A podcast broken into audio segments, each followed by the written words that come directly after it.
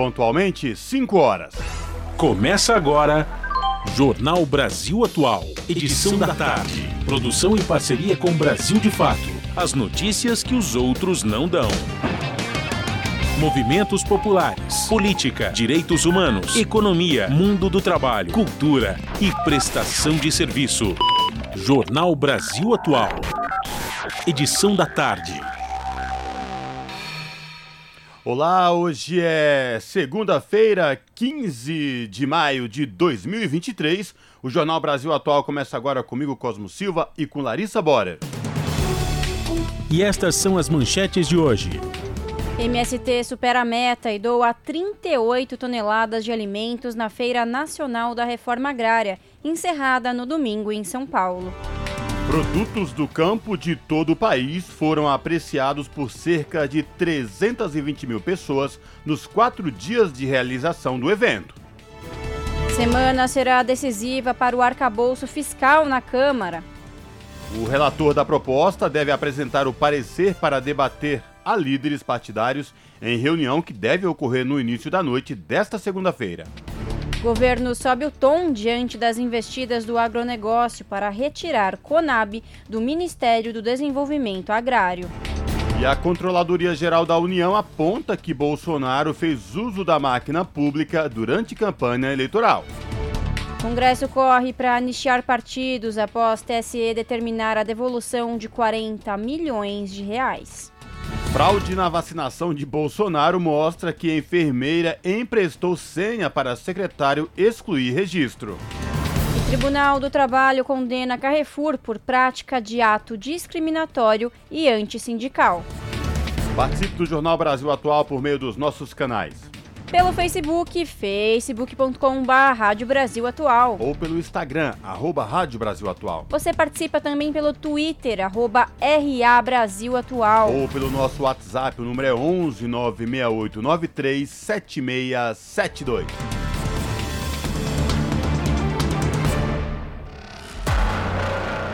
Você está ouvindo? Jornal Brasil Atual, edição da tarde. Uma parceria com Brasil de Fato na Rádio Brasil Atual. Tempo e temperatura. Tarde desta segunda-feira aqui na capital paulista é de tempo pouco nublado e ventinho gelado, agora 20 graus. Para hoje não tem previsão de chuva, a temperatura cai durante a noite e na madrugada atinge os 11 graus. Em Santo André, São Bernardo do Campo e São Caetano do Sul, a tarde desta segunda-feira é de tempo parcialmente nublado, 18 graus neste momento, sem previsão de chuva para hoje. Só a temperatura que cai e a noite será mais gelada, atingindo uns 11 graus durante a madrugada na região do ABC. Tempo pouco nublado e ventinho gelado também na região de Mogi das Cruzes. Os termômetros marcam 18 graus agora, sem chance de chuva em Mogi. A temperatura começa a cair a partir de agora, finalzinho da tarde, e durante a madrugada atinge os 9 graus. E em Sorocaba, a tarde desta segunda-feira é de tempo pouco nublado, agora 22 graus, sem chance de chuva para hoje. O período da noite será de céu limpo, tempo firme e temperatura baixa, 11 graus. Logo mais eu volto para falar como fica o tempo nesta terça-feira. Na Rádio Brasil Atual, está na hora de dar o serviço. São 5 horas e 3 minutos. Vamos saber a situação do trânsito na cidade de São Paulo nesta segunda-feira. A ACT, que é a Companhia de Engenharia de Tráfego aqui da cidade, informa que neste momento são 263 quilômetros de lentidão em toda a cidade de São Paulo. As regiões que apresentam aí maiores índices de lentidão, região sul com 73 quilômetros e oeste com 68 quilômetros de lentidão, respectivamente. Lembrando que hoje por conta do rodízio municipal, não podem circular no centro expandido veículos com placas finais 1 e 2. Trânsito aqui na Avenida Paulista, por enquanto, segue tranquilo nos dois sentidos, tanto quem vai na Consolação como quem vai no sentido do Paraíso. Larissa Borer e a situação do metrô e trens aqui da capital. Bora lá, Cosmo. Segundo o site do metrô, metrô.sp.gov.br, Todas as linhas operam em situação normal, na, no finalzinho da tarde desta segunda-feira, né? E é isso mesmo, Cosmo. A gente deu uma entradinha aqui no site, no Twitter do, do metrô, para saber se é isso mesmo e realmente está tudo tranquilo. Mesma coisa segundo o site da CPTM, cptm.sp.gov.br. Todas as linhas operam em situação normal. E Cosmo, vamos lá. A estação Tamanduateí, que atende a linha 10 turquesa da CPTM, vai receber nesta segunda-feira a ação de saúde em alusão à campanha Maio Vermelho, que trata da conscientização e esclarecimento sobre o câncer bucal. Serão duas turmas de trabalho, uma está terminando, hein? Vai até agora às 18.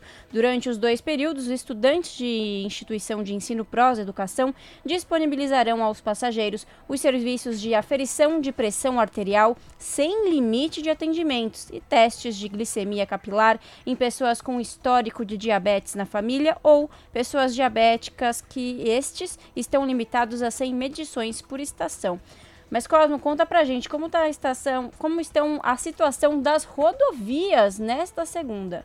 Pois é, Larissa, a Ecovias, que é a concessionária que administra o sistema Anchieta Imigrantes, informa que as duas rodovias, tanto quem vai aqui da capital e do ABC para a Baixada Santista, como quem vem de lá para o ABC e a capital, não vai encontrar nenhum problema, viu? Trânsito tranquilo. A Ecovias informa que, inclusive, boa visibilidade no trecho de serra e, portanto, tranquilidade tanto na rodovia Anchieta como rodovia dos imigrantes. E aí, se você que está nos ouvindo tem alguma atualização do trânsito, manda para a gente pelo WhatsApp. O número é o 96893 7672. Eba, olha o groove. Aqui é Pedro Luiz, ouvintes da Rádio Brasil Atual. Rádio Brasil Atual, Rádio Brasil Atual, Rádio Brasil Atual. Jornal Brasil Atual. Edição da tarde. 5 horas mais 7 minutos.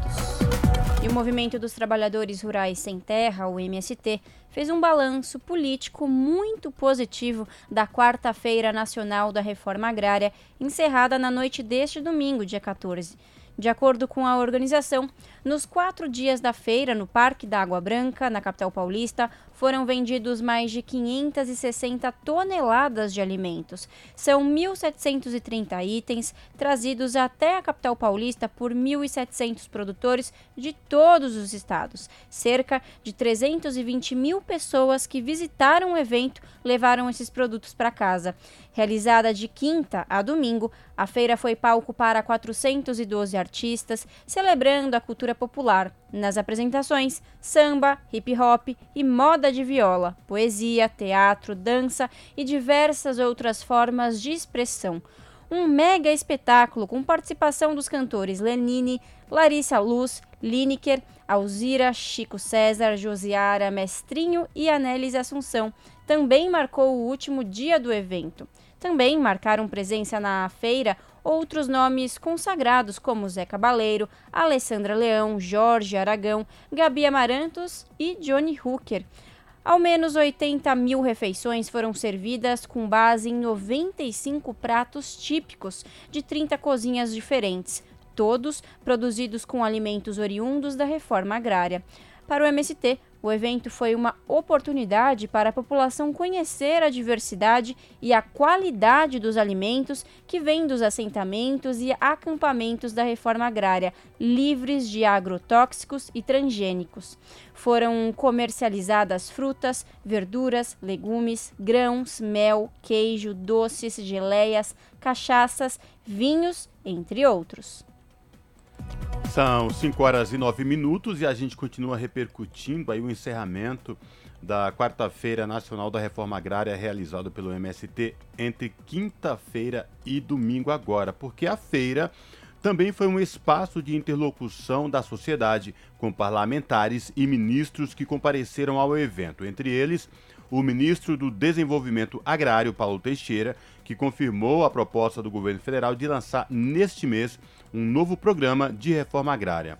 O problema da insegurança alimentar grave no país mobilizou o movimento que chegou a reservar 25 toneladas de alimentos para doação. A meta acabou sendo superada e, ao final do evento, 38 toneladas de produtos da agricultura familiar foram destinados a 24 organizações de assistência social de São Paulo. Durante o ato de encerramento, na manhã do domingo, o padre Júlio Lancelotti abençoou a doação.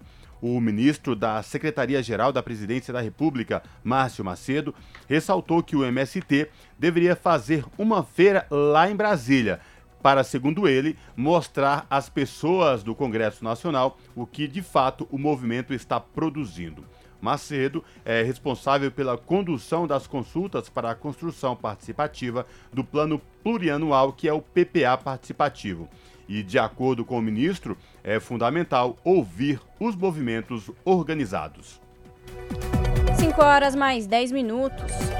O governo sobe o tom diante das investidas do agronegócio para retirar Conab do Ministério do Desenvolvimento Agrário. Agronegócio quer a Companhia Nacional de Abastecimento sob comando do Ministério da Agricultura.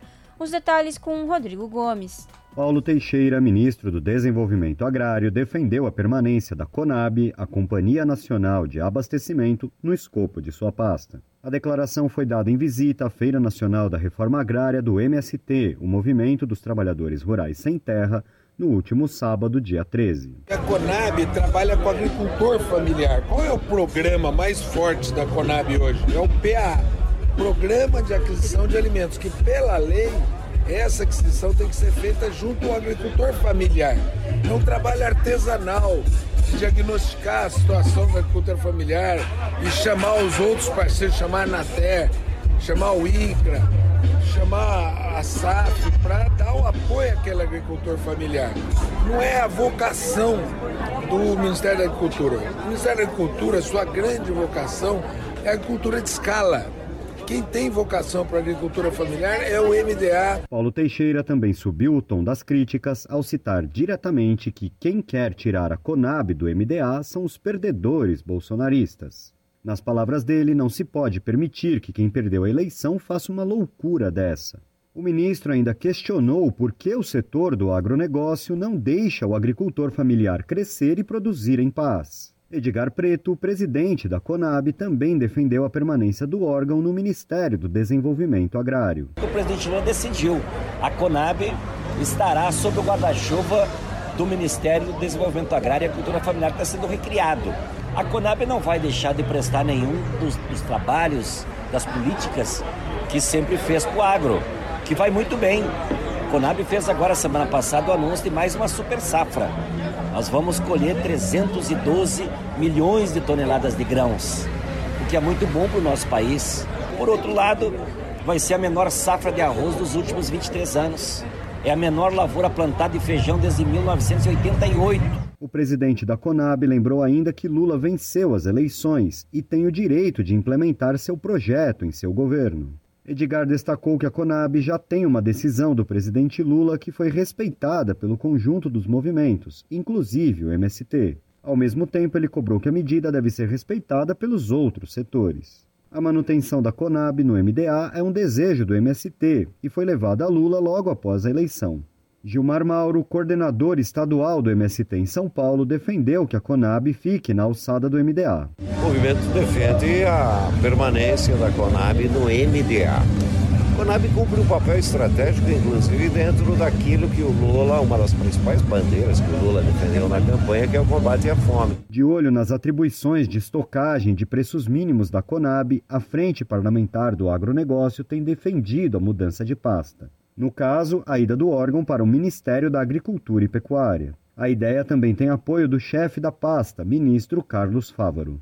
De São Paulo, da Rádio Brasil de Fato, com reportagem de Igor Carvalho e José Eduardo Bernardes, locução Rodrigo Gomes. São 5 horas e 14 minutos. E o Brasil pode ter recorde na safra de grãos, mas a área plantada de feijão e arroz diminuiu. Boletim do Conab indica incremento geral que já ultrapassa 15%. No entanto, arroz e feijão perderam espaço. Os detalhes com Nara Lacerda.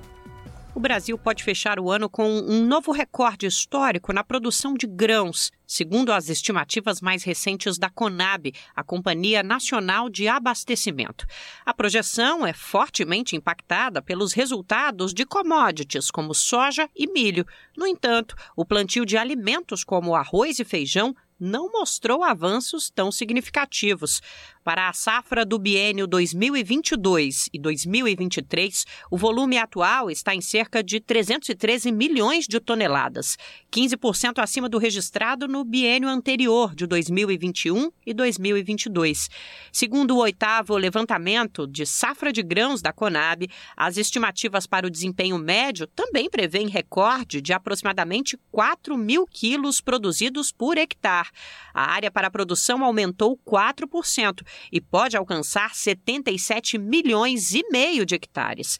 Apesar das condições climáticas desfavoráveis, principalmente no Rio Grande do Sul, a colheita finalizada da primeira safra de milho do período cresceu 8% e chegou a 27 milhões de toneladas. Para a segunda safra, a expectativa é de mais de 96 milhões de toneladas. Já a soja deve chegar a uma colheita de 154 milhões de toneladas, o que representa mais de 23% de crescimento em relação à safra anterior.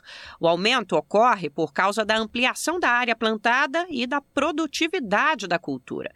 Embora os resultados das duas commodities sinalizem para um recorde positivo histórico, o país perdeu espaço na produção de alimentos. No caso do feijão, a produtividade e a produção cresceram, de acordo com a Conab devido às condições climáticas registradas durante o desenvolvimento da segunda safra, mas a área plantada caiu mais de 4%. Já o arroz pode ter safra 7% menor do que a anterior e teve queda de mais de 9% na área plantada. De acordo com o boletim da companhia, esse resultado é reflexo principalmente da estimativa de significativa redução de área em meio à reduzida rentabilidade projetada para o setor do arroz. De São Paulo, da Rádio Brasil de Fato, Nara Lacerda. Você está ouvindo? Jornal Brasil Atual, edição da tarde. Uma parceria com Brasil de Fato. 17 horas mais 17 minutos.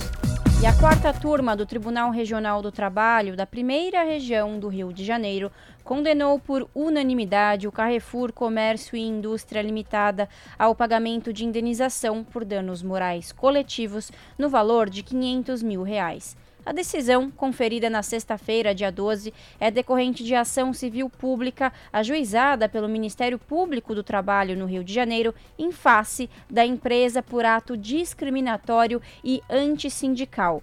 O Ministério Público do Trabalho, no Rio de Janeiro, instalou um inquérito civil em dezembro de 2017 para apurar informações noticiadas pela imprensa relatando que o Carrefour teria dispensado trabalhadores que haviam se mobilizado contra a redução do adicional pago pelo trabalho aos domingos e feriados Posteriormente, o Sindicato dos Empregados no Comércio do Rio de Janeiro registrou nova denúncia informando que o supermercado de demitiu trabalhadores que compareceram ao sindicato e estavam participando do movimento de denúncia de insatisfações. A entidade também relatou a prática de assédio moral contra um funcionário que, após ter procurado o sindicato, foi punido com a aplicação de duas suspensões sem qualquer motivo. No curso da investigação, o MPT apurou que, dentre as 32 dispensas realizadas em dezembro de 2017, nas quatro unidades do município do Rio de Janeiro, que são Campo Grande, Engenho de Dentro, Barra e Sulacap, cerca de 34,3% foram de trabalhadores que participaram da reunião com o sindicato. Considerando o universo de 1.351 empregados passíveis de dispensa, somatório de trabalhadores das unidades, as demissões afetaram expressivamente os trabalhadores que participaram da reunião com o sindicato. O Ministério Público do Trabalho do Rio de Janeiro propôs a assinatura de termo de ajuste de conduta e o sindicato tentou negociar a reintegração dos funcionários emitidos. Porém, Ambas tratativas não alcançaram êxito, resultando no ajuizamento da ação civil pública. São 5 horas e 19 minutos. E a Justiça do Trabalho condenou a editora Abril a pagar indenização de 500 mil reais por dano moral coletivo. O valor será revertido ao FAT, que é o Fundo de Amparo ao Trabalhador. A decisão, a partir de recurso apresentado pelo Ministério Público do Trabalho e pelo Sindicato dos Jornalistas Profissionais do Estado de São Paulo, refere-se à cassação da liberação sindical de Paulo Zoc, funcionário da Abril, quando era presidente do sindicato, em outubro de 2020. E também depois pela alocação interna de Zoc em função não compatível com a que exercia antes de ser liberado pela empresa para exercer função sindical. As ações da Abril foram consideradas práticas antissindicais pela Justiça. A editora Abril exigiu o retorno de Paulo Zoc ao seu posto de trabalho, retirando da dedicação integral ao mandato sindical quando faltavam apenas 10 meses para o final de sua segunda gestão como presidente da entidade. O sindicato que atuou como assistente no processo juntamente com o Ministério Público do Trabalho, ingressou com ação contrária à decisão da Abril, mas perdeu em primeira instância. Agora, o Tribunal Regional do Trabalho decidiu de forma favorável ao ex-presidente e ao Sindicato dos Jornalistas Profissionais do Estado de São Paulo.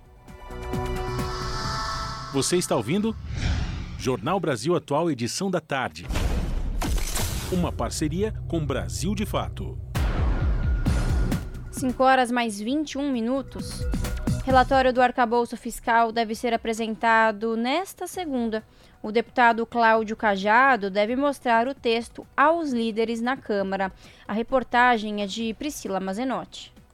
Expectativa com relação à apresentação do relatório do arcabouço fiscal. O relator, o deputado Cláudio Cajado, deve mostrar o texto aos líderes em reunião com o presidente da Casa, Arthur Lira, hoje no fim da tarde. A pauta é prioritária para o governo, tanto é que o presidente Lula se reuniu pela manhã com a equipe econômica e com ministros, entre eles o das Relações Institucionais, Alexandre Padilha, e da Casa Civil, Rui Costa, além de líderes do governo na Câmara e no Senado. Essa proposta deve ser votada nesta semana em regime de urgência. O arcabouço é o que vai substituir o teto de gastos. O texto já foi apresentado pelo governo no mês passado, mas passou por mudanças. O relator alterou alguns pontos a partir de conversas com os partidos e com o governo. Entre as questões que serão discutidas estão as exceções, aquilo que vai ficar de fora do arcabouço, e também as sanções em caso de descumprimento da nova regra. Por exemplo, não aumento de salário e limite de investimentos e de despesas. Outra questão é com relação ao relatório de gastos e receitas. Atualmente, eles devem ser bimestrais. Na semana passada, a ministra do Planejamento, Simone Tebet, já tinha dito que a sugestão era para que eles fossem de quatro em quatro meses, sem a exigência de contingenciamento, que é o bloqueio de gastos quando há descumprimento da meta. O presidente da Câmara, Arthur Lira, tem dito que esse texto deve ser justo, algo que não massacre ou afrouxe demais. A expectativa é que esse projeto tenha a votação concluída até agosto, até o dia 31 prazo máximo para que, por lei, o governo encaminhe ao Congresso o orçamento do ano seguinte. Outro assunto que deve movimentar a Câmara esta semana é as CPIs, principalmente a do MST e a da manipulação dos resultados do futebol, depois das últimas investigações de esquema de fraude em resultados da Série A e de campeonatos estaduais. Os requerimentos de criação já foram lidos, a do MST terá 27 titulares e 27 suplentes e a do futebol 34 titulares e igual número de suplentes. As duas estão na fase de indicação dos nomes por parte dos partidos. Da Rádio Nacional em Brasília, Priscila Mazenotti. São 5 horas e 23 minutos. Sancionada a abertura de crédito que garante o piso salarial da enfermagem. Com a lei, foram destinados 7 bilhões para pagamentos de enfermeiros, técnicos, auxiliares e parteiras. Os detalhes com o repórter Luiz Felipe Liasbira. O presidente Lula sancionou a abertura de crédito de 7 bilhões para o pagamento do piso salarial que vai beneficiar técnicos, auxiliares de enfermagem, enfermeiros e parteiras. O dinheiro vai sair do superávit financeiro do Fundo Social. A relatora Elisiane Gama, do PSD do Maranhão, esclareceu que o orçamento vai prever os recursos para bancar o piso da categoria. Nós estamos resolvendo com este PLN o recurso do ano de 2023, porque nós tivemos uma aprovação do piso e assim também como da PEC no ano passado, então não havia dotação para 2023. Mas, na verdade, nós teremos aqui na Comissão Mista de Orçamento a aprovação dos orçamentos para os próximos anos. Então, automaticamente, o recurso da enfermagem entrará no orçamento da União permanente. Então, nós temos, estamos hoje resolvendo definitivamente a questão orçamentária da enfermagem. A senadora professora Dorinha Seabra, do União do Tocantins, considera que o piso salarial representa a valorização dos profissionais de saúde e contribui na construção de uma carreira atrativa. A garantia do piso e a garantia de uma carreira que passa pelo investimento em formação, em condições de trabalho, e o piso é parte dessa valorização, é parte importante, mas é somente uma parte. A nossa luta, e nós todos colocamos emendas, recursos para a área da saúde, para melhorar a estrutura de saúde, é uma preocupação para que as carreiras sejam estabelecidas e que esses profissionais também eles não sofram nenhum tipo de penalização. Sancionada em agosto de 2022, a Lei do Piso da Enfermagem fixou o pagamento mensal de R$ 4.750 para enfermeiros, R$ 3.325 para técnicos de enfermagem e R$ 2.375 para auxiliares de enfermagem e parteiras. Mas a lei foi suspensa por decisão do Supremo Tribunal Federal por falta de custeio. Sob a supervisão de Érica Christian, da Rádio Senado, Luiz Felipe Liázebra. Ministério dos Povos Indígenas se levanta contra a manobra na Câmara para votar marco temporal. Pauta da bancada ruralista tenta tornar lei medida que impede novas demarcações, se antecipando a decisão do STF. A reportagem é de Alex Mirkan. Toda a mobilização feita durante o acampamento Terra Livre no final de abril e todas as iniciativas do governo Lula em prol da proteção dos direitos indígenas parecem ter ajudado a inflamar a base ruralista na Câmara dos Deputados. Com o apoio do presidente da casa, Arthur Lira, a Frente Parlamentar da Agropecuária decidiu priorizar um projeto que torna a lei a tese do marco temporal. O teor é o mesmo da proposta que está sendo discutida em plenário no Supremo Tribunal Federal, cuja votação será retomada no dia 7 de junho. A estratégia de atropelar o julgamento do STF tentando impor uma nova lei é criticada por organizações que apoiam a causa indígena. Rafael Modesto, assessor jurídico do Conselho Indigenista Missionário, reclama da manobra. O PL 490 tem uma situação jurídica que é bastante esdrúxula, ponto de vista procedimental mesmo, porque eles querem dar uma interpretação para a Constituição Federal por meio de um PL e não por meio de uma emenda à Constituição. Então, partindo do pressuposto de que o marco temporal já existe, né? Mas se o Supremo Tribunal Federal fala que não existe, é para impedir o julgamento do Supremo, porque imaginamos nós que a avaliação deles é de que eles seriam derrotados no Supremo, mesmo com 10 ministros hoje, né, com a aposentadoria do Lewandowski. A pauta ruralista teria o efeito de validar as invasões e violências cometidas contra os indígenas antes da Constituição de 1988 e, na prática, impediria novas demarcações. À frente do recém-criado Ministério dos Povos Indígenas, Sônia Guajajara externou sua indignação com a trama. Durante a audiência na Comissão de Direitos Humanos do Senado no último dia 10, a ministra também cobrou apoio e resistência caso a proposta avance na Câmara. Quantas teses jurídicas inconstitucionais o Supremo Tribunal Federal precisará rechaçar para que a sociedade brasileira entenda que o direito dos povos indígenas não começa em 1988, mas é um direito originário. Mas aproveito a ocasião para fazer também um apelo a todas as senadoras e senadores para que se mostrem sensíveis sensíveis às pautas relacionadas aos povos indígenas que chegarem a essa casa. Eloy Terena, secretário executivo do Ministério dos Povos Indígenas, complementa. Para nós é uma é, interpretação restritiva e que vai impedir a demarcação das terras indígenas, que vai permitir o questionamento judicial de terras que já estão consolidadas. Então, o Ministério dos Povos Indígenas está vendo isso com bastante bastante preocupação. Nós já se manifestamos enquanto Ministério dos Povos de ser contrário a essa tese e nós vamos pedir uma orientação né, a nível governamental no sentido também da base do governo votar contrário. Mesmo se avançar na Câmara, o projeto ainda precisa passar pelo Senado e pela sanção presidencial, o que poderia ajudar a criar rusgas entre Arthur Lira e Lula. A tese do marco temporal é construída em torno da disputa do povo Choclen de Santa Catarina pela demarcação de suas terras. Áreas reivindicadas por eles, assim como pelos Caiangang e os Guarani da região, são pleiteadas pelo governo estadual e por proprietários rurais do entorno, cuja pressão é constante. Conforme relata Tucum Gracan, cacique do povo Choclen. Em toda parte aqui de Santa Catarina, quando houve é, luta da comunidade, dos povos indígenas, sempre os parlamentares aqui de Santa Catarina se levantaram contra. E não é diferente, a gente já sabe disso. Então a gente já esperava essa reação deles. E vai piorar, né? Porque a gente sabe que vai piorar, porque agora ele sabe que o presidente Lula ele tem essa proposta dele, né? de demarcar terras. Eloy Terena se preocupa com os territórios mais disputados. O grande passivo de terras que nós temos hoje são justamente essas regiões conflituosas, né?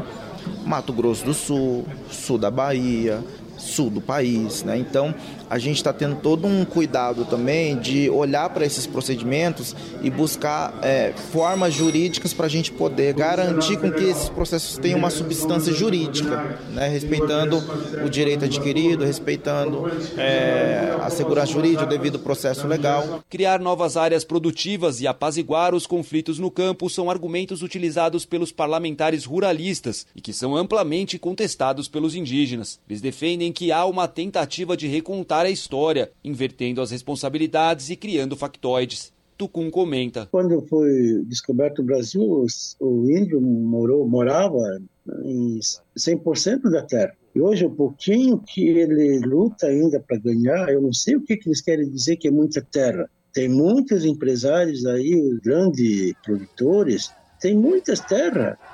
Tem gente aí que tem para sentar muita gente. De Brasília para a Rádio Brasil de Fato, Alex Mirkan. São 5 horas e 31 minutos e agora no Jornal da Rádio Brasil Atual a gente conversa com o Gilmar Mauro, Gilmar que é da Coordenação Nacional do MST, que vai falar para a gente sobre a Quarta-feira Nacional da Reforma Agrária, encerrada neste domingo, dia 14. A Feira da Reforma Agrária, que começou na quinta-feira, quatro dias de eventos, palestras, oficinas, culinária de vários cantos do país e uma participação massiva da sociedade. Gilmar Mauro, prazer te receber aqui no Revista Brasil TVT. Seja bem-vindo, tudo bem? Boa tarde, Cosmo. Boa tarde, Larissa. Boa tarde a todos os que nos ouvem nesse momento. Tudo bem? E você? Gilmar, muito bem, aqui eu falei Revista Brasil TVT, na verdade eu confundi com o programa que apresento do final de semana, é o jornal da Rádio Brasil Atual. Mas, Gilma, inclusive você já falou com a gente no Revista Brasil TVT. claro, é verdade, é verdade. Gilmar, vamos falar então da quarta-feira da Reforma Agrária, esta feira que teve um hiato aí de cinco anos, já era uma feira tradicional do MST aqui em São Paulo e que felizmente agora voltou e voltou com tudo, né Gilmar? Voltou com tudo, felizmente. É, nós tivemos é, a participação de mais de 320 mil pessoas, Cosmo. É, foi algo extraordinário. Para mim, é o evento mais importante, é essa participação massiva do povo paulistano e essa relação de quem produz pelo Brasil afora com as pessoas que vêm para a feira para conhecer, para comprar, para se divertir, para comer. Foram mais de 560 toneladas de produtos. Nós doamos para entidades aqui de São Paulo mais de 38 toneladas de alimentos. Tivemos mais de 1.730 tipos de produtos diferentes comercializados na feira, mais de 1.700 feirantes 412 artistas, 20 mil mudas de árvores foram vendidas e distribuídas, enfim, pratos típicos, 95 pratos típicos. É, passaram por lá, é, além do vice-presidente Geraldo Alckmin, vários ministros, governador da Bahia, representantes do governo do Estado, deputados federais, estaduais, vereadores, personalidades, mas destaco a importância da feira porque ela é uma amostra do que se produz em nível nacional. Não é o que a gente produz, não estava tudo lá. Mas essa amostra foi muito importante voltar para o Parque da Água Branca e agora espero que seja anualmente em São Paulo. Perfeito. Senhor Gilmar, boa tarde. Quem está falando é a Larissa. É um prazer falar contigo. Bom, e é isso, né? Uma feira extremamente plural em todos os sentidos, né?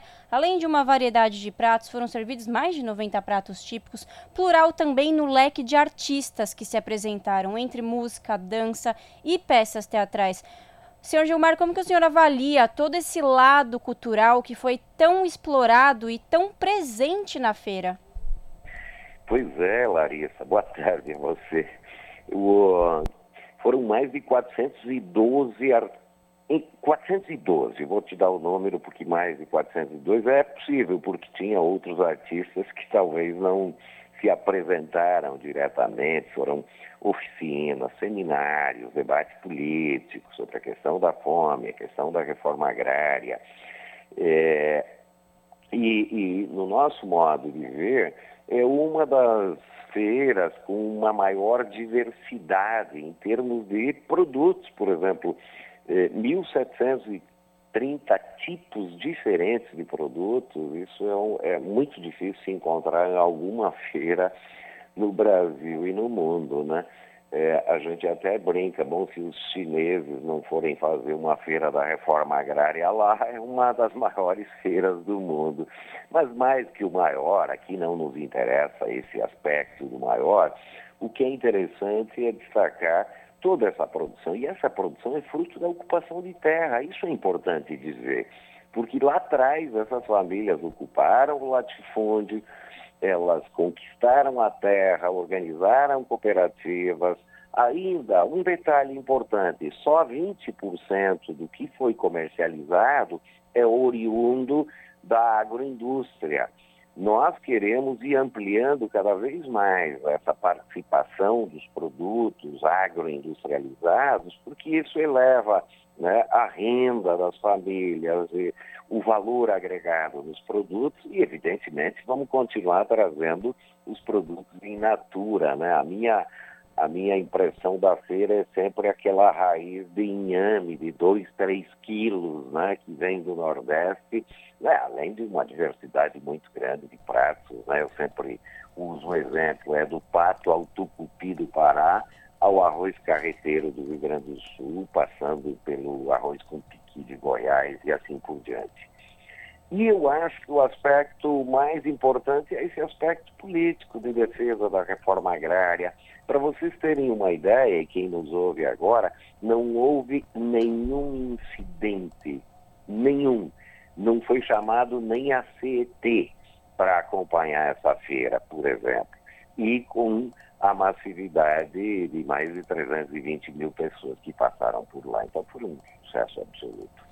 E Gilmar, além disso, né, para além do sucesso da feira e o que ela significa, a participação em massa da sociedade civil, de vários movimentos, da população de forma geral, que, como vocês bem falaram, mais milhares, centenas de milhares ao longo desses quatro dias aqui em São Paulo dessa questão a importância de lidar com a alimentação saudável, produtos da agricultura familiar, num momento tão delicado que o Brasil passou os últimos seis anos é, com uma população imensa, com insegurança alimentar.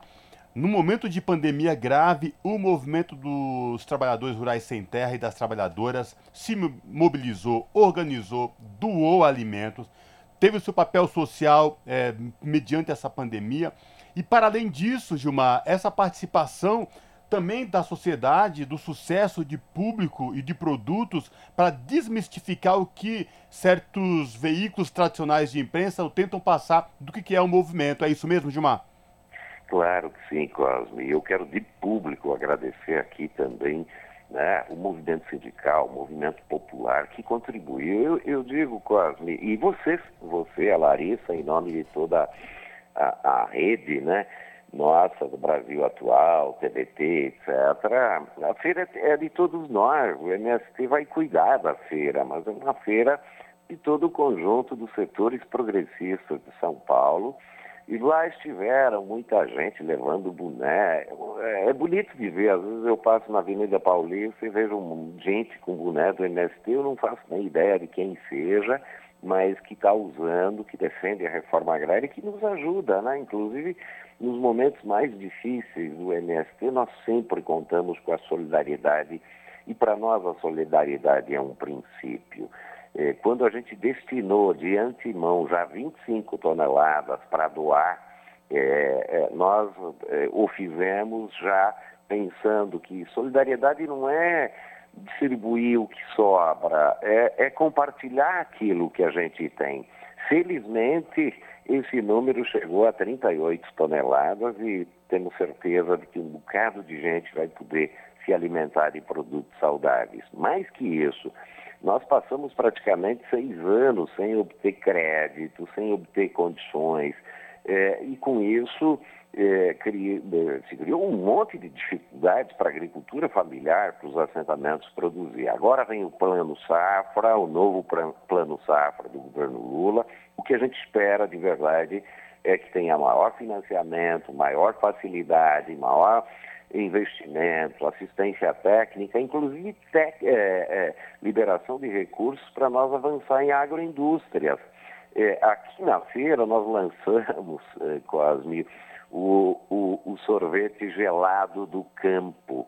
É, um parênteses aqui para todos os que nos ouvem. A maioria dos sorvetes do Brasil leva zero de frutas, não tem fruta, são agentes de sabor. E nós estamos, o nosso sorvete, por exemplo, o sorvete de manga que foi comercializado lá tinha 65% de fruta.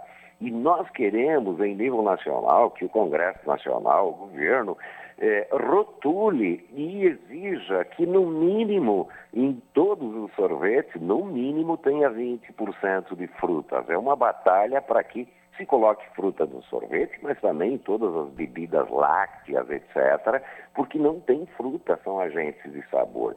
E o sorvete, de fato, não deu para quem quis, né? Mas nós estamos nos preparando para o verão para é, bombar uh, a produção de sorvete de verdade, assim como todas as frutas, legumes e verduras. Por quê? Porque nós acreditamos que além é, de, de, de, de, resolver um problema da fome, da miséria nesse país, nós precisamos investir no plantio de árvores, no plantio de produtos orgânicos, agroecológicos, é, não só porque precisamos nos alimentar bem, o que já é um grande feito e fato, é porque nós precisamos preservar o nosso planeta. Então, o MST é ocupação, sim, o MST vai continuar fazendo ocupação, sim, mas o MST é produção e é produção de comida de verdade, de comida boa. Perfeito. Bom, o próprio Arthur Lira confirmou hoje que devem ser instaladas nesta semana, provavelmente até quarta-feira, três CPIs e uma delas é a do Movimento dos Trabalhadores Rurais Sem Terra, o MST. E, e, a feira ela deu um show de empatia e humanismo, né, com a doação de 38 toneladas de alimento. E agora tem essa CPI. Quero destacar aqui que o próprio ministro do Desenvolvimento Agrário, Paulo Teixeira, ironizou a CPI, né? Diz que vão encontrar coisas gravíssimas no movimento, como suco de uva sem trabalho escravo. Como que o senhor avalia, senhor Gilmar, essa CPI para investigar o MST? Nós achamos que é um absurdo. É um absurdo, porque já fizeram quatro CPIs anteriores em que o MST foi investigado. É, é um embate ideológico. Mas eu falei na coletiva de imprensa, na abertura da feira, eu estou me lixando para a CPI. Mas de verdade, eles podem fazer o que quiser, caçar o que quiser. Mas nós vamos aproveitar a CPI, Larissa, para colocar algumas questões. Nós queremos que se investigue o trabalho escravo no Brasil. Nós queremos que se investigue as queimadas no Brasil. Nós queremos que se investigue o uso intensivo de agrotóxicos no Brasil. Nós queremos que se investigue a extração de minérios em áreas indígenas. Nós queremos se investigue né, os assassinatos dos povos indígenas e dos trabalhadores e trabalhadoras no campo. Enfim, eles colocaram na pauta, pois bem, vamos lá. Nós não temos problema nenhum de ir para qualquer debate na CPI de cabeça erguida. Agora, nós achávamos que não precisava gastar dinheiro com isso, né? Ou seja, tempo e dinheiro com uma CPI, que aliás já foi, já, já foi feito quatro, né? Mas se colocaram na pauta, cá estamos nós apostos para enfrentar e pautar o tema da reforma agrária. Aqui tem um capítulo muito particular que é muito interessante. Eu sempre brinco. A reforma agrária é uma bandeira burguesa da Revolução Francesa. E a Constituinte, para dar um pulo na história, evidentemente, é, a Constituinte de 88 estabeleceu que toda terra que não cumpre com a função social pode ser desapropriada. E para cumprir a função social, ela precisa produzir racionalmente, ela precisa respeitar a legislação trabalhista e respeitar a legislação ambiental. Imaginam vocês quantas áreas com trabalhos análogo à escravidão, quantas áreas com degradação ambiental, quantas áreas de devedores do Banco do Brasil, do INSS e assim por diante, grandes devedores que poderiam ser arrecadados para fim de reforma agrária. Além disso, poderia gerar milhares de empregos e muito mais produção de alimentos, coisa que o agronegócio, quem está fazendo a CPI, de fato não produz. Só produz para exportação com um grande subsídio do governo federal. Bem lembrado, Gilmar. Agora, para a gente finalizar, no sábado, no, bom, enfim, entre sexta e sábado, a feira também recebeu a presença do vice-presidente Geraldo Alckmin. Gilmar, eu queria que você trouxesse aqui para os nossos ouvintes qual foi a impressão do vice-presidente, o que ele achou da feira, comprou algum produto, provou algum produto? Foi boa, foi boa. Eu acompanhei o vice-presidente na visita às barracas, etc. Tirou foto com meio mundo, foi aplaudido, foi uma festa. Parou em várias barracas, comprou o café da dona Cecília, que é uma assentada aqui no interior de São Paulo, no município de Aras, que ela mesma produz o café, torra o café, moe o café de forma artesanal e comprou um monte de produtos, inclusive o sorvete gelado do campo.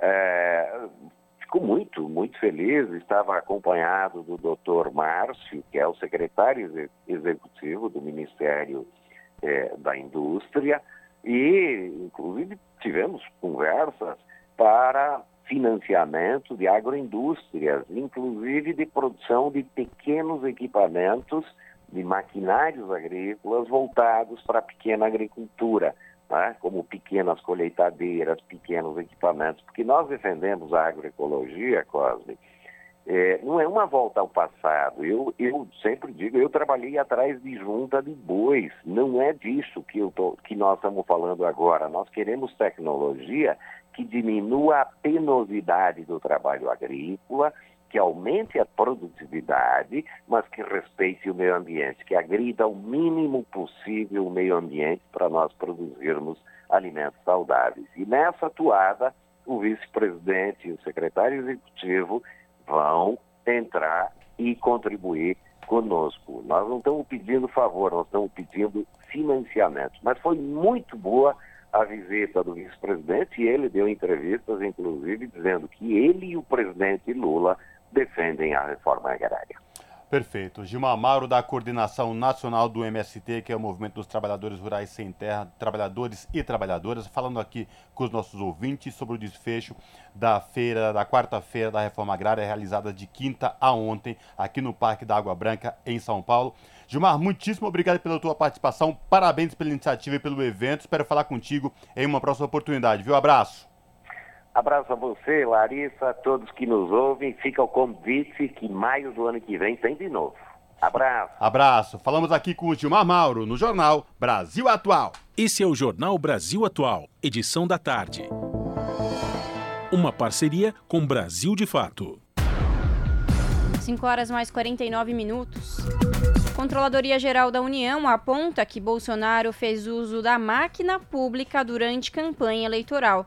O órgão analisou 254 processos de sigilo e pedidos emitidos por meio da Lei de Acesso à Informação. Os detalhes com Caroline Oliveira. Um balanço feito pela Controladoria Geral da União apontou o uso da máquina pública nas eleições presidenciais do ano passado pelo então candidato à reeleição Jair Bolsonaro do PL.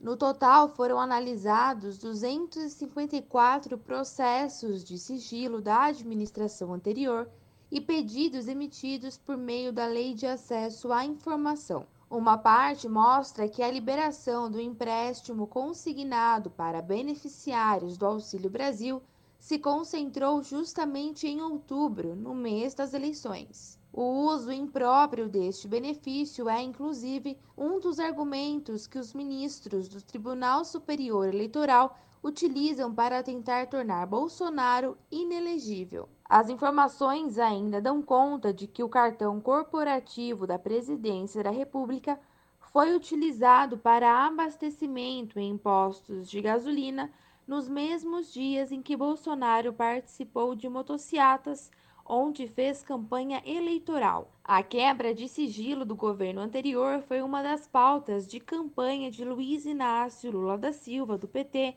que saiu vitorioso da disputa eleitoral. Agora, segundo o próprio ministro da Controladoria, Vinícius de Carvalho, o governo pretende expandir o uso de lei de acesso à informação.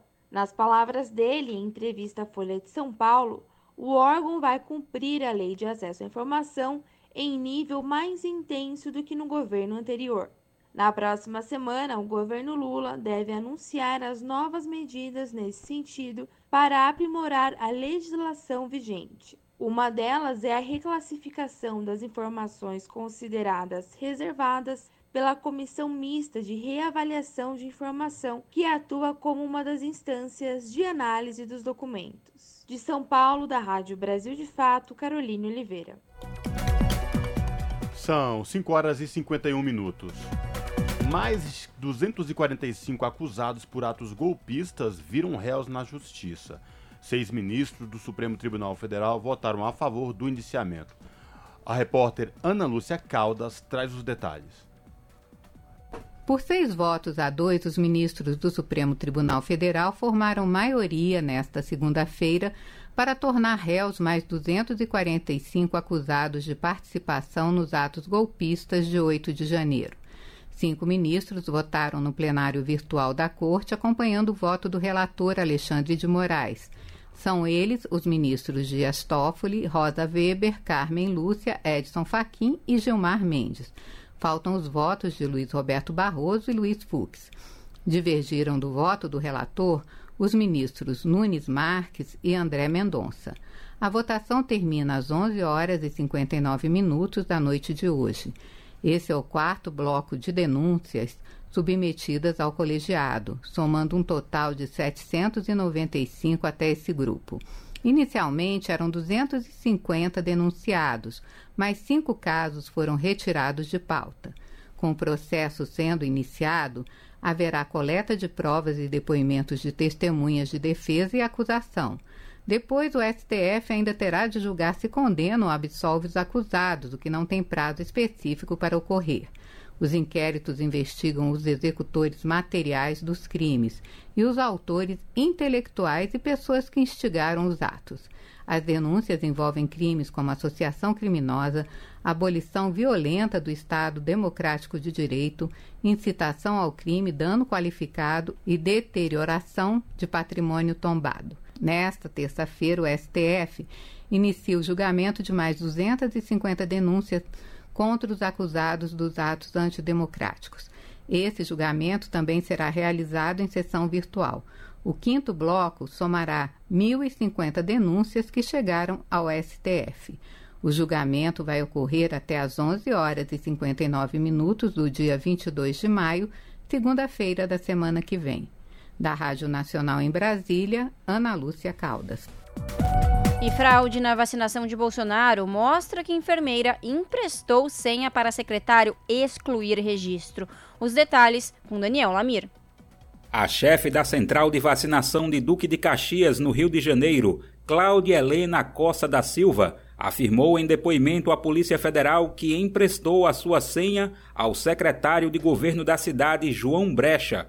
Ele usou os dados para apagar do sistema os registros de vacinação do ex-presidente Jair Bolsonaro. Cláudia foi alvo da Operação Venire, que investiga fraude do cartão de vacina do ex-presidente. Na ação, a PF fez buscas na casa de Bolsonaro e apreendeu o celular dele. Mauro Cid, o ajudante de ordens e braço direito do ex-presidente, foi preso na operação junto com outros assessores e aliados políticos. Cláudia explicou aos investigadores que foi procurada por Brecha no dia em que ele excluiu os dados do ex-presidente do sistema, mas que não fazia ideia de quem seriam os beneficiados pela ação. Ela afirmou que o secretário não repassou os CPFs, alegando que se tratavam de, nas palavras relatadas, pessoas relevantes e conhecidas. Por isso, de acordo com a afirmação, o secretário não queria envolvê-la em problemas de acordo com informações da polícia, os dados foram inseridos no dia 21 de dezembro de 2022, mas referentes a duas aplicações realizadas nos dias 13 de agosto e 14 de outubro no nome de Jair Bolsonaro. No dia 22 de dezembro, foi emitido um certificado de vacinação de dentro do Palácio do Planalto em nome do então presidente. No dia 27 de abril, um login em nome de Cláudia Helena emitiu um novo certificado e em seguida apagou o registro do sistema com a justificativa de que houve um erro. A PF acredita que, pela cronologia dos fatos, o ex-presidente Jair Bolsonaro e o ajudante de ordens Mauro Cid tinham ciência da fraude. Cláudia afirmou aos investigadores que não viu má fé no pedido do secretário João Brecha na ocasião e acreditou que as exclusões seriam idôneas ela ainda não se manifestou sobre o depoimento. A Prefeitura de Duque de Caxias afirmou que instaurou uma sindicância para apurar os fatos e as responsabilidades acerca das fraudes investigadas. Da Rádio Brasil de Fato, com informações da redação em São Paulo. Locução: Daniel Lamir. E o Congresso corre para anistiar partidos após o Tribunal Superior Eleitoral determinar a devolução de 40 milhões de reais. O partido quer ainda devolver o maior montante aos cofres públicos é o PHS, que foi incorporado ao Podemos em 2019. Os detalhes com Lucas Weber o Congresso Nacional prevê uma anistia aos partidos que não preencheram a cota mínima de recursos destinados à raça e gênero. A proposta vale também para siglas que violaram as prestações de contas anuais e eleitorais. Para isso, a Casa corre para aprovar uma PEC, uma proposta de emenda à Constituição, que apresenta 184 assinaturas de deputados da oposição e da base do governo. Entre os nomes, os líderes do governo, José Guimarães, do PT do Ceará, e da oposição, Carlos Jorge, do PL do Rio. O texto deve ser aprovado nesta terça-feira, dia 16, pela Comissão de Constituição e Justiça da Câmara. A corrida se intensificou após a conclusão do julgamento do Tribunal Superior Eleitoral acerca das contas dos partidos relativas a 2017 a Corte determinou as siglas a devolução de pelo menos 40 milhões de reais aos cofres públicos, somados em ressarcimentos e multas. No total, 19 partidos tiveram suas contas de 2017 reprovadas pela Corte. São eles PTB, PMN, Cidadania, Avante, PCB, Solidariedade, PRTB, PCO, PSC, Agir, PV, PMDB, DC, PSTU e Rede. A lista inclui siglas incorporadas por outros partidos. É o caso do PROS, incorporado pelo Solidariedade, PHS, incorporado ao Podemos, PPL, incorporado ao PCdoB, PRB, incorporado ao Patriotas. De acordo com a apuração da Folha de São Paulo, os processos mostram o uso de recursos para atividades não partidárias em benefício de dirigentes. Também é apontada a ausência de comprovantes de destinação de verbas. O partido que irá devolver o maior montante aos cofres públicos é o PHS, que foi incorporado ao Podemos em 2019. No total, serão 4,2 milhões de reais atualizados pela inflação e pela multa de 12%. O Ministério Público Eleitoral elencou 31 irregularidades cometidas pela sigla, como a ausência de documentação fiscal comprobatória de gastos. Na sequência, PTB do bolsonarista Roberto Jefferson precisa devolver 3,2 milhões de reais, mais correção monetária e multa de 12%. A medida foi tomada após constatadas irregularidades em gastos como hospedagem e com remuneração a lideranças da legenda. De São Paulo, da Rádio Brasil de Fato, com reportagem de Caroline Oliveira, locução Lucas Weber. Pontualmente 18 horas. Rádio Brasil Atual. Para sugestões e comentários, entre em contato conosco por e-mail redação@jornalbrasilatual.com.br ou WhatsApp DDD 11 96893 7672. Acompanhe a nossa programação também pelo site redebrasilatual.com.br.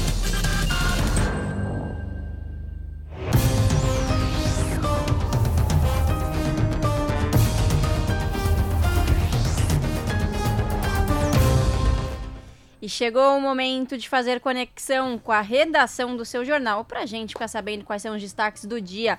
Lembrando que o seu jornal começa pontualmente às 19 horas na TVT, canal digital 44.1 e também pelo canal do YouTube, youtube.com/redetvt. No comando dela, a apresentadora Ana Flávia Quitério. Boa noite, Ana Flávia. Quais são os destaques desta segunda? Olá, Lares e Cosmo, uma excelente segunda-feira a vocês e a todos os ouvintes da Rádio Brasil Atual. Aproveito também para desejar uma ótima semana, por dias mais calmos, de paz, tranquilidade para todos nós, de muito trabalho também, para quem não tem um que aí na luta consiga, né? E que todos nós também possamos realizar nossos desejos e nossos sonhos. Eu estou aqui toda trabalhada, né, no momento de inspiração, porque eu estou olhando esse céu lindo lá fora, que ainda está já começando a anoitecer, mas em uma partezinha aqui da janela já está escuro, na outra está uma partezinha laranjada, tá lindo. Vale a pena dar uma olhadinha para a janela quem tem a oportunidade. Bom, mas tirando esse momento aqui inspiração, mas do fundo do coração desejo mesmo que vocês tenham uma semana cheia de paz, por tranquilidade e calmaria. Vamos aos destaques da edição de hoje aqui do seu jornal. Bom, há dois anos, em plena pandemia, né? Quem se lembra aí foram tempos terríveis. Ocorreu a maior chacina do Rio de Janeiro na favela do Jacarezinho. A ação da polícia deixou 28 mortos. Um relatório sobre as execuções mostra que as investigações do Ministério Público e da Polícia Civil, olha, não deram em nada. Acabou em pizza. O levantamento também traz informações sobre as investigações desse caso.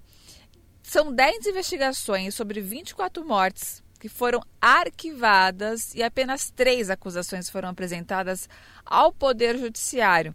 E claro, não poderia ser diferente. Isso gerou uma enorme dor a essas famílias que até hoje convivem com o luto e também com a impunidade. Mudando de assunto, Trabalhador intermitente no Brasil recebe em média 80% do salário mínimo. Vocês têm noção de quanto é isso? Salário mínimo já não é aquela coisa, né? Imagina receber apenas 80% desse valor. É o que mostra o boletim Emprego em Pauta, publicado pelo Diese.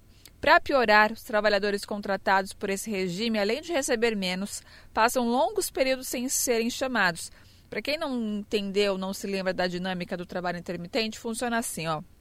Imagine que você precisa esperar o patrão. Você vai, é contratado por uma empresa, mas você precisa esperar, né? Esse patrão te chamar para poder trabalhar. Aí você pode ser chamado, né, para cumprir o expediente por horas, por dias ou semanas. Tudo vai ficar a critério de quem? Do empregador. Inclusive, não requisitar esse serviço, deixar você ali, ó, esperando. E detalhe, você só vai receber pelo período trabalhado. Você é contratado, mas se você não trabalhou naquela semana, não vai receber. Só se você, no caso, trabalhar tanto dia, os dias como as horas, aí você recebe. Então esse é o chamado trabalho intermitente, criado aí nessa reforma trabalhista, que é mais uma desinformação, né, que é mais, na verdade, uma retirada de direitos dos trabalhadores do que uma reforma trabalhista para o bem. E para finalizar, trabalhadores de transporte por aplicativo realizaram uma paralisação nacional hoje. A categoria pede reajuste nas tarifas, segurança né, de direito à defesa em caso de banimento das plataformas. O repórter Guilherme Oliveira ele acompanha essa manifestação lá em Porto Alegre. Bom, esses foram os destaques do seu jornal desta edição. Bom programa Lares e Cosmo. Aguardo vocês então pontualmente às sete da noite para mais notícias e informações aqui no seu jornal. Beijo grande, até daqui a pouco. Jornal Brasil Atual, edição da tarde. Uma parceria com Brasil de Fato. São 6 horas e 5 minutos e, como lembrado aí pela nossa apresentadora Ana Flávia Quitério do seu jornal, a paralisação dos motoristas e aplicativos, um dos destaques do seu jornal que começa logo mais às 7 da noite. Pois bem, estes motoristas estão descontentes com os preços pagos pelas corridas e iniciaram nesta segunda-feira uma mobilização em várias cidades do país. Além de melhorias na remuneração pelas corridas, os motoristas querem isenção de impostos e maior segurança para a categoria. Em nota, a Uber afirmou que a taxa de serviço cobrada dos motoristas parceiros pela intermediação de viagens deixou de ser um percentual fixo em 2018 e destacou que o condutor sempre fica com a maior parte do que é pago pelo usuário em qualquer viagem. Já a 99 informou que adotou soluções permanentes para incrementar os ganhos no aplicativo, como a taxa garantida, que assegura aos condutores a taxa máxima semanal de até 19,99% e o adicional variável de combustível.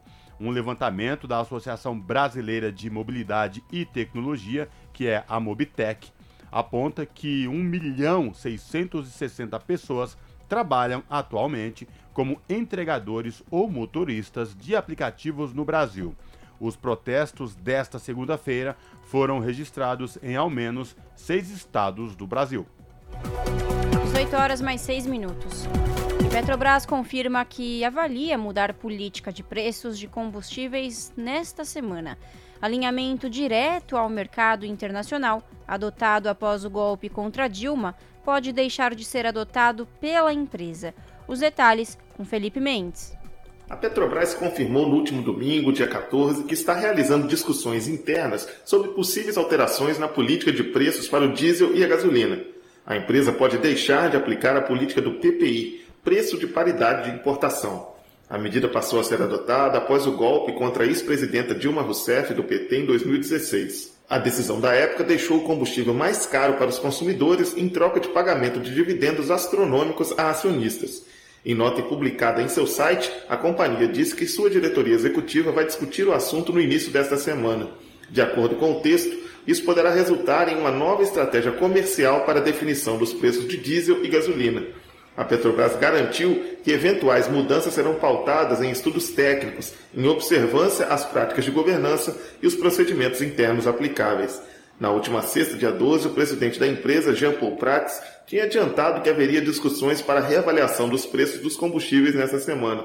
Em entrevista coletiva, ele não deu detalhes sobre as eventuais mudanças, mas disse que a situação será intermediária entre dois períodos. Um referente aos anos de 2006 e 2007, quando não houve qualquer reajuste e outro em 2017, quando os preços mudaram nada menos que 118 vezes. Prates afirmou que a Petrobras vai buscar um equilíbrio entre o mercado internacional e a competitividade no país. Do Rio de Janeiro, da Rádio Brasil de Fato, com informações da redação, locução Felipe Mendes. São 6 horas e 8 minutos.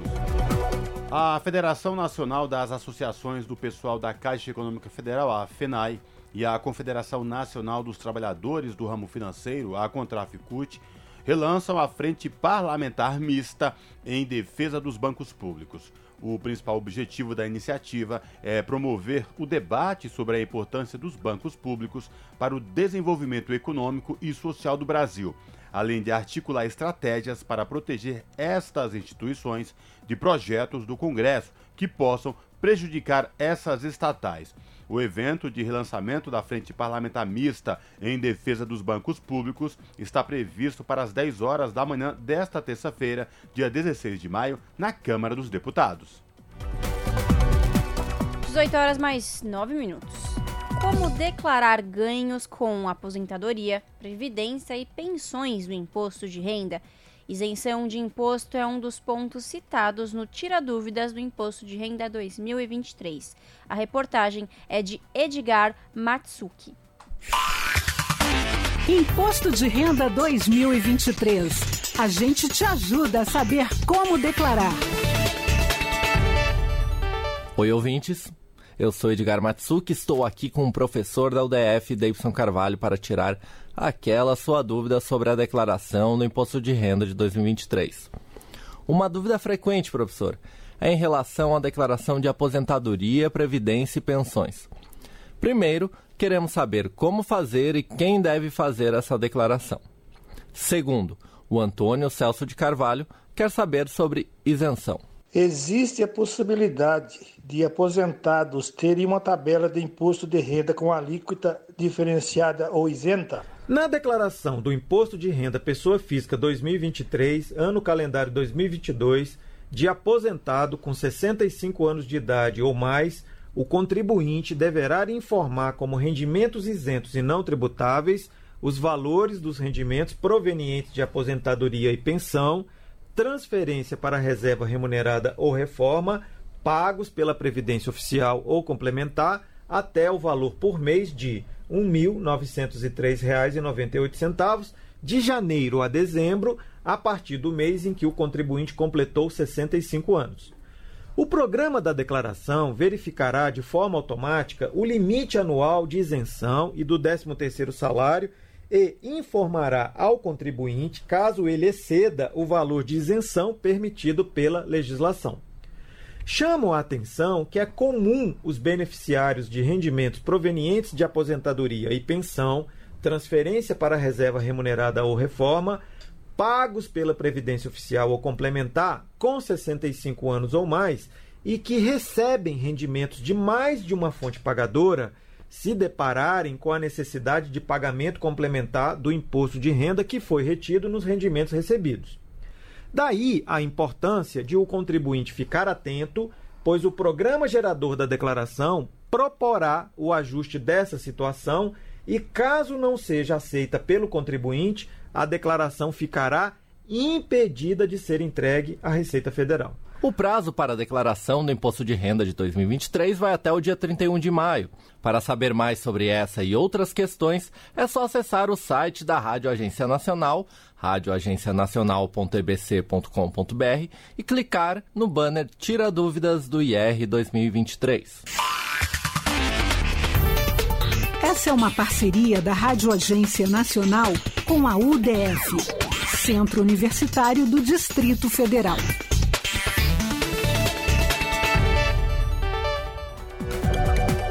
São 6 horas e 12 minutos.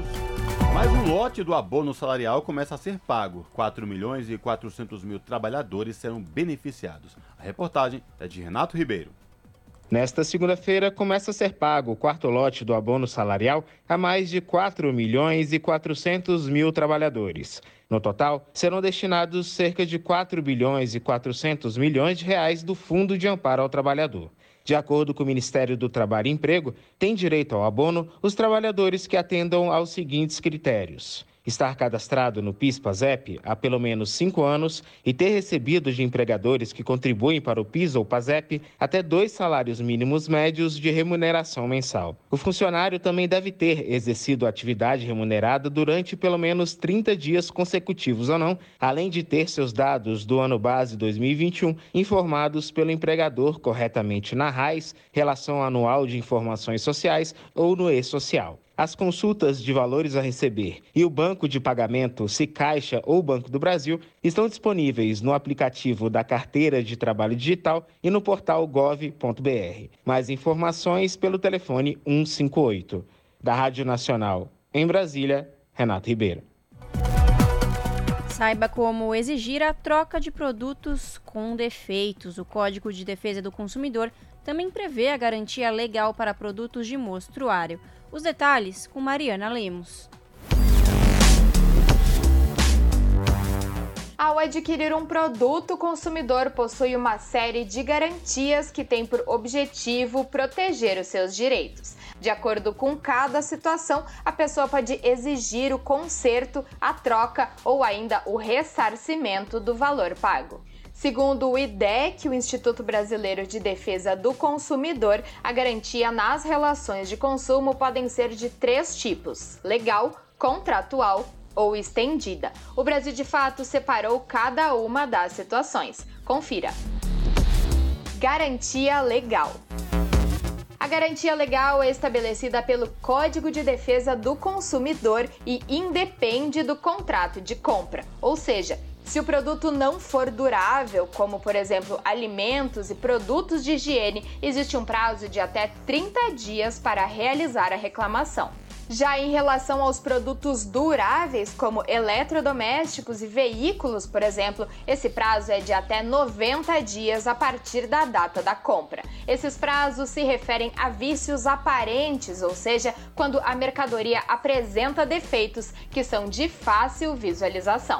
Mas existem ainda os vícios ocultos, que só se manifestam após certo tempo de uso do produto. Nesse caso, o código estipula que os prazos para reclamação sejam contados a partir do momento em que o defeito é detectado pelo consumidor. Vale ressaltar que a legislação traz essa diferença porque não se espera que um produto novo apresente defeitos. O Código de Defesa do Consumidor também prevê a garantia legal para produtos que se encontram no mostruário das lojas. Garantia contratual. A garantia contratual é aquela que o fornecedor ou o fabricante do produto acrescenta à garantia legal. Ela não é obrigatória, mas caso exista, começa a valer a partir da emissão da nota fiscal da compra do produto. Esse tempo então se soma à garantia legal com os mesmos efeitos previstos em lei. Geralmente, as condições contratuais estão contidas no termo de garantia do produto. Garantia estendida. A garantia estendida funciona como um contrato à parte da compra do produto. Essa modalidade é disponibilizada em geral pela loja onde o produto foi adquirido, mas também pode ser feito por meio de uma seguradora. Quando for contratar este tipo de garantia, é importante ler com atenção todos os termos do contrato para conhecer os seus direitos e deveres contidos na apólice de seguros.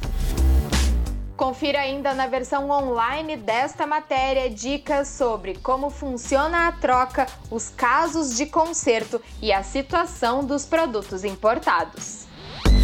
Acesse brasildefato.com.br. De São Paulo, da Rádio Brasil de Fato, Mariana Lemos. As notícias que os outros não dão. Jornal Brasil Atual. Edição da tarde. Uma parceria com Brasil de Fato. São 6 horas e 17 minutos.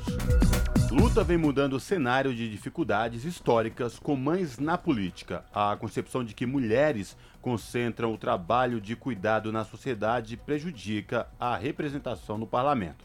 Os detalhes com Daniel Lamir. Maternidade e política institucional foram historicamente assuntos separados. O exercício da função do cuidado com as crianças era considerado um problema privado e a política, ou seja, a esfera pública, era o lugar dos homens por excelência. Quando mulheres conseguiram romper as barreiras para a participação política e chegar a cargos eletivos, silenciavam sobre o cuidado com os filhos.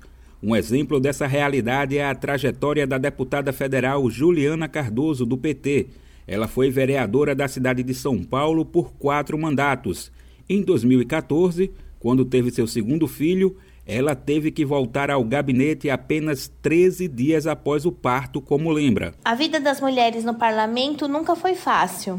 Eu tive que voltar com o Luiz com 13 dias de recém-nascido. Eu tive que escolher entre a licença maternidade e continuar na Câmara para que a equipe do coletivo pudesse ter a continuidade do seu trabalho. Isso porque se ela tirasse uma licença, teria que passar o mandato para o suplente, causando a demissão de assessores que compunham seu gabinete, como explica. Portanto, não dava naquele momento para eu poder abrir mão de 22 profissionais que estavam em torno do mandato para poder ficar com meu bebê em casa. Há alguns anos, no entanto, o assunto vem sendo pautado nos espaços institucionais da política por mulheres. Amparadas pelo ressurgimento do feminismo na última década, decidiram que era hora de juntar a maternidade e a política. Uma das expoentes desse movimento é a deputada federal Sâmia Bonfim, do PSOL paulista. Ela afirma que os espaços institucionais não são pensados para abrigar mães. Então, pensar no perfil de uma mulher que é mãe, trabalhadora, é pensar que ela tem milhões de barreiras para superar, para conseguir se candidatar, se eleger e permanecer na política. Os espaços institucionais, eles não são pensados para abrigar mães. Sâmia, uma das parlamentares que fez da maternidade uma parte de sua luta política, explica algumas das barreiras. Desde questões básicas, como não ter um trocador na Câmara, é, desde os horários em que as sessões e comissões acontecem, desde a possibilidade do tempo de licença maternidade, que são somente quatro meses, até questões mais gerais, como é, a possibilidade de se lançarem candidatas e terem quem cuide de seus filhos no momento em que elas estão exercendo uma atividade política. A também deputada federal Talíria Petrone, do PSOL do Rio, descreve os mesmos problemas. A gente já tem toda uma sobrecarga do cuidado com os nossos filhos é, e enfrenta uma estrutura da política que não está pronta para mulheres mães. Eu estou falando de não ter nenhum trocador para bebê perto do plenário. Quantas vezes eu troquei minha filha no, no cafezinho? Eu estou falando de sessões marcadas quatro que começam oito. O que faz a mãe que amamenta, com filho pequeno? O problema atinge questões logísticas e até financeiras. Não há previsão da Câmara para que crianças pequenas viajem entre seus estados de origem e Brasília com suas mães ou seus pais, como explica Talíria. A minha filha de três, por exemplo, já paga passagem. E não há um entendimento de que ela pode ir comigo para Brasília, né? Eu vou morar em Brasília com meus dois filhos não tem uma estrutura que ela possa voltar de 15, 15 dias comigo para o Rio de Janeiro. A dificuldade de representação feminina em cargos eletivos se mostra em números. Mesmo sendo 51% da população, nas eleições municipais de 2020, o Brasil elegeu apenas 12% de prefeitas. O número de vereadoras eleitas foi de 16%. No pleito do ano passado, 18% das cadeiras nas assembleias legislativas foram levadas por mulheres. No Congresso Nacional, deputadas federais e senadoras também ocupam 18% das vagas. Há poucas informações sobre quantas mulheres são mães e precisam conciliar as atividades de cuidado com a atividade política. Um levantamento realizado pelo Instituto Alziras com as prefeitas eleitas em 2020 é a única a trazer um panorama sobre o assunto. Segundo o censo das prefeitas brasileiras, para a gestão 2021-2024, 85% das mandatárias municipais são mães. Quando questionadas sobre quem é o responsável pelas tarefas de cuidado da casa, 54% delas afirmou que a pergunta não se aplicava a elas. Quando havia alguma pessoa que demandasse cuidados, 11% delas respondeu que a responsável era uma empregada doméstica. 11% afirmou ser ela mesma a provedora desse trabalho. 9% afirmaram dividir essa responsabilidade com cônjuge e apenas 1% disse que a responsabilidade maior era do cônjuge ou da cônjuge. Talíria analisa a questão de uma forma geral na sociedade. A gente, infelizmente, tem ainda convive com uma cultura de que o lugar da mulher é lugar do cuidado, seja as profissões de cuidado, enfermeiras, prof, é, profissões lidas como profissões do cuidado, né? enfermeiras, professoras, é, pedagogas, professoras de educação infantil, seja a ideia do espaço privado mesmo. Confira mais análises sobre o assunto na versão online desta matéria no site brasildefato.com.br da Rádio Brasil de Fato com reportagem de Talita Pires de São Paulo. Locução: Daniel Lamir. E pesquisa realizada pelo GEMA, Grupo de Estudos Multidisciplinares de Ação Afirmativa da Universidade do Estado do Rio de Janeiro, mostra que as mulheres têm mais obstáculos na carreira acadêmica. Os detalhes na reportagem de Fabiana Sampaio. A desigualdade de gênero está presente em diferentes áreas da ciência. Dados inéditos levantados pelo GEMA, Grupo de Estudos Multidisciplinares de Ação Afirmativa da Universidade do Estado do Rio de Janeiro, mostram que mulheres continuam subrepresentadas em várias disciplinas. E mesmo naquelas com maior participação feminina, as cientistas costumam enfrentar mais obstáculos para subir na carreira acadêmica do que os homens. Os pesquisadores deram o nome de efeito tesoura à redução da presença feminina numa determinada área, mesmo quando há disponibilidade de mulheres com competência para desempenhar a função, como explica Luiz Augusto Campos, coordenador do GEMA e pesquisador apoiado pelo Instituto Serra Pilheira. Você tem áreas como a já mencionada física, em que você tem uma grande desigualdade dentre os doutores e dentre os docentes. Mas existe também um aprofundamento das desigualdades quando a gente passa de um nível para o outro. Então, a física, por exemplo, forma 26% de doutoras mulheres. Mas quando a gente observa esse dado para os docentes de física na pós-graduação, a gente percebe que esse percentual é ainda menor, 15%. Então, o efeito tesoura na física é muito grande. A desigualdade entre doutores é grande, a desigualdade entre docentes é grande e ainda há um corte nessa transição, o que a gente chama de efeito tesoura. Outros exemplos também mostram que as mulheres formadas em ciência não estão chegando ao topo da carreira. A área de ciências agrárias já alcançou a igualdade de gênero no doutorado, com 51% de doutoras, mas apenas 25% dos docentes dessa disciplina nas universidades do país são mulheres. Zootecnia e recursos pesqueiros têm números similares.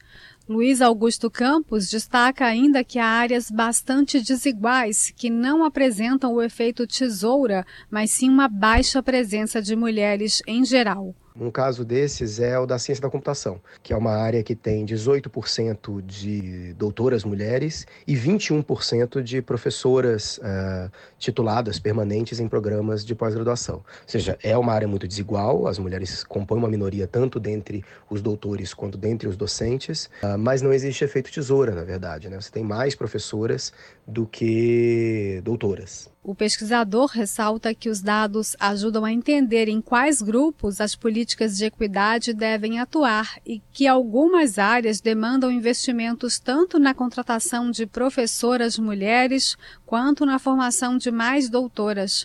Entre as áreas que já alcançaram a igualdade de gênero nas duas atividades estão arquitetura e urbanismo, história e artes. Da Rádio Nacional no Rio de Janeiro, Fabiana Sampaio. Rede Brasil Atual, Rádio Brasil Atual, TVT e Brasil de Fato em defesa do consumidor. Em iniciativa conjunta com o Instituto de Defesa do Consumidor, apresentam IDEC Responde, com Igor Marchetti, especialista em direito do consumidor. Como funciona o direito de arrependimento nas compras online? Na questão das compras online, compras fora do estabelecimento comercial, é possível o consumidor ter o direito que nós chamamos de direito de arrependimento. Esse direito está previsto no artigo 49 do Código de Defesa do Consumidor e garante que o consumidor possa é, se arrepender realmente da compra e pedir a devolução do valor, independentemente de pagamento de taxas e é, qualquer tipo de encargo. Não pode ter nenhum tipo de obstáculo para o consumidor ter esse direito atendido e as lojas são obrigadas a sim é, respeitá-lo.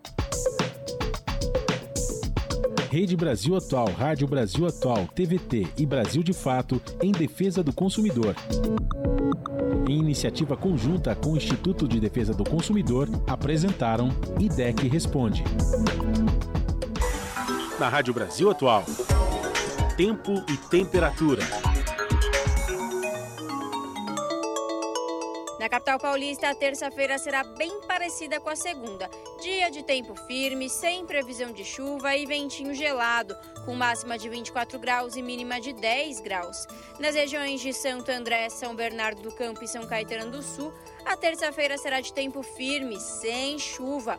O sol aparece, mas o que predomina é o ventinho gelado. A temperatura máxima será de 22 graus e a mínima de 11 graus. Em Mogi das Cruzes, a terça-feira também será de tempo firme, céu azul com poucas nuvens e ventinho mais gelado, sem chance de chuva, com máxima de 22 graus e mínima de 8 graus. E a terça-feira em Sorocaba será de sol entre nuvens, sem chance de chuva. A temperatura sobe e o período da tarde será mais quentinho, porém, começo e final do dia será com aquele vento gelado máxima de 26 graus e mínima de 10 graus. Termina aqui mais uma edição do Jornal Brasil Atual, que teve a apresentação de Larissa Borer e Cosmo Silva e nos trabalhos técnicos, ele, Fábio Balbini. Você fica agora com o Papo com Zé Trajano aqui na TVT e na Rádio Brasil Atual. E na sequência tem o seu jornal pontualmente às 7 da noite na TVT, canal 44.1 digital em São Paulo e na Grande São Paulo. A gente volta amanhã a partir das 5 da tarde. Tchau!